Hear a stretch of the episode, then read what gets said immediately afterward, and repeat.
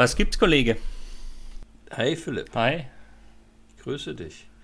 Ähm, ja, gut geht's mir, danke. Das ist doch schön. Immer noch im Homeoffice? Ja, ja. Nee, Büro. Aber schwankend. Bei schönem Wetter auch gerne zu Hause im Garten. Ja gut, dein Büro ist ja auch dein Homeoffice irgendwie so teilweise. Ja, teilweise, genau. Ähm, oder ich muss wieder in mein Büro flüchten, wenn ich meine Ruhe haben will. Das ist auch ganz gut. Na, aber jetzt mal ernsthaft hier. Ich denke über das Thema Homeoffice nach.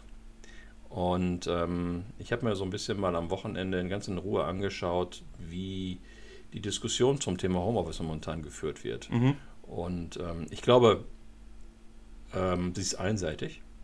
Und ich glaube, dass man in der Tat langsam mal anfangen muss, diese, diese Diskussion qualifiziert zu führen. Wie geht es eigentlich weiter? Wie arbeiten wir eigentlich morgen zusammen? Das ist für mich so die Fragestellung. Was meinst du aber mit einseitig? Also in welcher Form einseitig? Ja, einseitig, ähm, einseitig von den Unternehmen her und einseitig aus Arbeitnehmersicht her. Ich erkenne momentan vornehmlich zwei Strömungen bei der Diskussion. Ne? Die eine ist unternehmensseitig geprägt dadurch, ist ja im Grunde eine ganz coole Sache, wenn die Leute zu Hause arbeiten lassen können. Da können wir mal äh, ein Drittel der Büroflächen abmieten. Das ist ein schönes neues Wort, abmieten. Da kannte ich vorher auch noch nicht. Wir mieten ab, ähm, also Geld sparen. Ne? Und das, die andere Fragestellung ist äh, seitens der Arbeitnehmer, mh, hm, wie kann ich im Grunde diese schönen Dinge des Homeoffice möglichst lange für mich ähm, bewahren, konservieren, dass ich nach wie vor nicht ins, ins Büro fahren muss und im Stau stehen muss, dass ich nach wie vor gerne zwischendurch mich um meine äh, Themen kümmern kann, wie Wäsche waschen, einkaufen und sonstige Themen. Und wie kann ich sozusagen dieses Thema weiter fortsetzen. Ähm, das ist isoliert gesehen, sind es beides äh, zwei sehr gute, nachvollziehbare Gründe. Mhm. Aber ich glaube, wenn man dieses Thema abschließend für sich beantworten möchte, da muss man die Frage anders stellen, nämlich wie arbeiten wir morgen zusammen?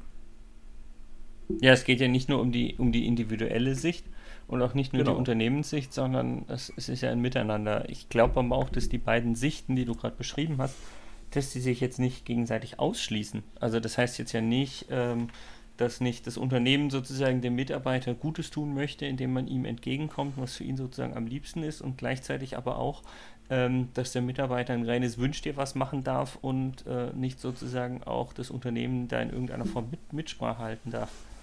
Ja, bin ich, bin ich auch bei dir. Ich stelle mir nur die Frage, stellen wir die richtigen Fragen und äh, haben wir die richtigen Herausforderungen eigentlich erkannt? Ne? Und ähm, für mich hat, ähm, also ich habe jetzt genau zwei, zwei Kunden von mir äh, vor Augen und äh, dort äh, haben wir mal so einen Prozess, einen kleinen Prozess initiiert und die Fragestellung ist, was haben wir eigentlich aus Corona gelernt? Ne? Und ähm, äh, auch in der Frage der Zusammenarbeit. Und haben so ein paar Herausforderungen mal skizziert. Ähm, Fragen vom Zugehörigkeitsgefühl zum Unternehmen, warum arbeite ich eigentlich in diesem Unternehmen? Mhm. Muss ganz konkret an einen Fall denken. Ich habe vor zwei Wochen mit einer jungen Dame gesprochen, die ist seit November letzten Jahres bei meinem Kunden beschäftigt. Die war noch nicht ein einziges Mal im Büro. Die hat die Kolleginnen und Kollegen nicht ein einziges Mal leibhaft, leibhaftig gesehen. Ja, da können wir mal über Onboarding sprechen. Ja, das könnten wir auch mal machen. Hat ihre Führungskraft noch nicht gesehen und ähm, auf die Frage, warum arbeitest du da eigentlich? Ne? Oder wie lange könntest du dir vorstellen, da zu arbeiten? Also die Frage Zugehörigkeitsgefühl ist ein Riesenthema. Die Fragestellung soziales Miteinander erleben ist ein, in meinen Augen ein Riesenthema dieses schöne Thema der Unternehmenskultur, die man ja fortlaufend entwickeln sollte, ist auch ein Riesenthema, wenn ich einen Großteil der Leute im Homeoffice habe. Die andere Fragestellung ist, wie organisiere ich Kollaboration oder wie organisiere ich auch Innovationsprozesse? Darüber sollten wir auch mal sprechen. Ähm, insofern, das sind so Fragestellungen, die müssen mal beantwortet werden. Wie wollen wir das eigentlich alles künftig organisieren? Mhm. Äh, und welch, wie kann man das machen, wenn man, wenn man einen Teil der Leute im Homeoffice hat und einen Teil der Leute im Büro hat? kann man bestimmte Dinge überhaupt im, im Homeoffice machen? Und da, dazu fällt mir letztendlich auch noch ein, für welche Arbeiten ist eigentlich das Homeoffice geeignet und für welche nicht? Das ist auch eine Fragestellung, die muss beantwortet werden. Was ich an der Stelle ganz spannend finde, ich weiß nicht, ob du da bei LinkedIn oder so auch drüber gestolpert bist, ähm, dass der Chef oder Firmenvater, wie auch immer, von Trigema ja. ähm, gesagt hat, äh, wir können nicht weiterhin im Homeoffice bleiben, weil äh, wir 50 Prozent an Effizienz äh, damit verlieren. Und das Spannende ist, da ging es nicht mal um die Produktion, sondern wirklich um die Aufgaben, wo man vielleicht eher sagen würde, verwaltungstechnisch, die kann man vielleicht noch aus dem Homeoffice machen, wenn irgendwie Infrastruktur, IT-mäßig das Ganze irgendwie richtig aufgebaut ist. Und ich glaube, das ist für viele Unternehmen die, die, die Fragestellung, ähm, die man sich wirklich in Ruhe mal befassen muss, ähm, wie viel Effizienz verliere ich oder gewinne ich denn jeweils äh, im Homeoffice oder vor Ort. Weil ähm, vor Ort habe ich dann mehr die Kaffeeküche und da quatsche ich mehr mit den Kollegen sozusagen mal, mal zw zwischen den Arbeitstätigkeiten, was ich gar nicht schlecht reden will, weil für ein Thema wie Innovationskultur oder sowas, glaube ich, ist es ganz, das ganz, ganz, enorm wichtig. Ähm, gleichzeitig ist es halt so, wenn ich mich konzentriert mal an eine Aufgabe setzen will, dann könnte ich mir vorstellen, dass es im Homeoffice äh, sogar besser geht. Ähm, und ich glaube, das, das sind auch Fragestellungen, die man da auf jeden Fall ähm, betrachten muss. Und um ehrlich zu sein, also meine Sicht auf die Dinge ist, wenn wir die Frage stellen, wie geht es weiter, ähm, die Antwort ist ganz klar mit mehr Homeoffice als vor Corona. Ich glaube, da sind wir uns ja. ganz klar einig, oder? Jein.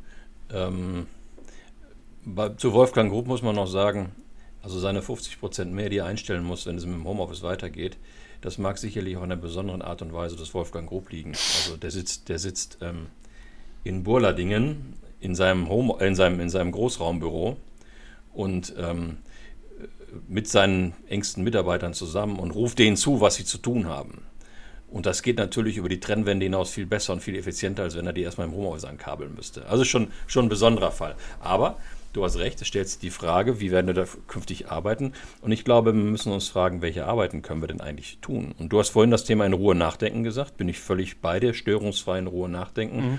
An Themen konzentriert arbeiten, klappt zu Hause wahrscheinlich besser, als in einem laufenden Band irgendwelche Störungen reintröpfeln.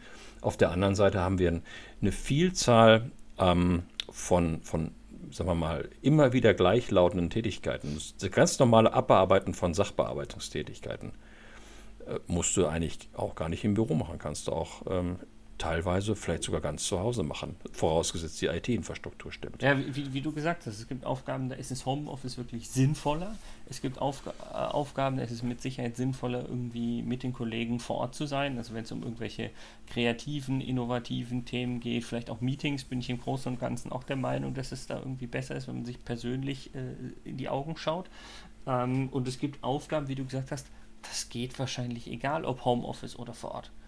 Und ähm, da muss man sich einfach offen und ehrlich die Karten legen. Und äh, dieses ehrlich, offen und ehrlich die Karten legen, das ist, glaube ich, an manchen Stellen auch schwierig, weil man sich da als Führungskraft ähm, dann offen ehrlich sagen muss, nee, den muss ich dafür nicht kontrollieren oder so. Sondern das ist was, das, das kriege ich auch, also das kriegt er auch ohne Probleme so und so alleine hin. 40 Prozent aller Führungskräfte kontrollieren ihre Mitarbeiter im Homeoffice, las ich letzte Woche im Handelsblatt. Krasse Zahl, ne? Ähm, ja, aber Sie das sind, du, ja, egal. Da gibt es, da gibt's, ich denke, Tools und ich glaube, Teams hält auch sowas bereit, wie man das äh, machen kann. Aber ja, das ist ja nun weit weg von dem Führungsthema, wie ich mir das eigentlich vorstelle. Du hast ein gutes Stichwort gegeben, Philipp. Immer. Ähm, die Karten, die Karten legen, ne? sich gegenseitig die Karten legen. Und ich glaube, das ist der Prozess. Ähm, ganz einfach mal ehrlich zu sagen, das sind unsere Interessen, das sind deine Interessen oder jeweils auch unsere Interessen und das dann mal auszugleichen und darüber, auch mal darüber zu sprechen, welche Arbeiten machen wir eigentlich wo. Und dann die nächste Frage zu stellen, was bedeutet das eigentlich konkret für, für unsere Büros? Wie müssen die eigentlich aussehen für welche Tätigkeiten? Und ähm, wie müssen die ausgestattet sein? Und äh, da werden wir, glaube ich, auch andere Lösungen und andere Antworten mhm. haben, als wir sie heute haben. Mehr Meetingräume gehe ich davon aus. Ich glaube, diese kleinen Zellen, wo man dann in Ruhe den ganzen Tag vor sich hinwurschtelt, die werden eher weniger werden. Ja, warum auch? Das können die Leute ja wahrscheinlich auch zu Hause machen. Also. Genau, und können dann dementsprechend umweltschonend ähm, zu Hause sitzen, können sich die Pendelei sparen etc.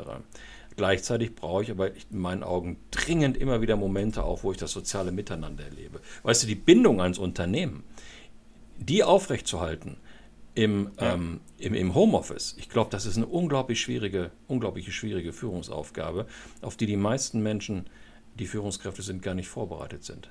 Denn letztendlich geht es doch, ein Teil von Führung ist doch letztendlich die Zugehörigkeit zum Unternehmen immer wieder zu unterstreichen und, und zum Leben zu bringen. Verdammt schwierig im Homeoffice, glaube ich. Also Empfehlung von uns für die Unternehmen, Workshop machen, ne? oder? Um sich mal diesen Fragestellungen, die wir Ja, also auf, auf jeden Fall haben. wirklich in einem Miteinander gemeinsam, also nicht nur irgendwie die Mitarbeiter in eine Umfrage befragen und dann irgendwie das daraus was umsetzen, sondern in die Diskussion gehen, gemeinsam machen, Sichtweisen austauschen, weil vielleicht hat die Führungskraft andere Sichtweisen und dann sollte man die gegenseitig wirklich mal spiegeln. Also Kartenlegen-Workshop. Ein Kartenlegen-Workshop, ja. Supi. Wir werden esoterisch, habe ich das Gefühl. Wir, wir hören jetzt auf. Mach's gut, Kollege. Mach's gut, Kollege.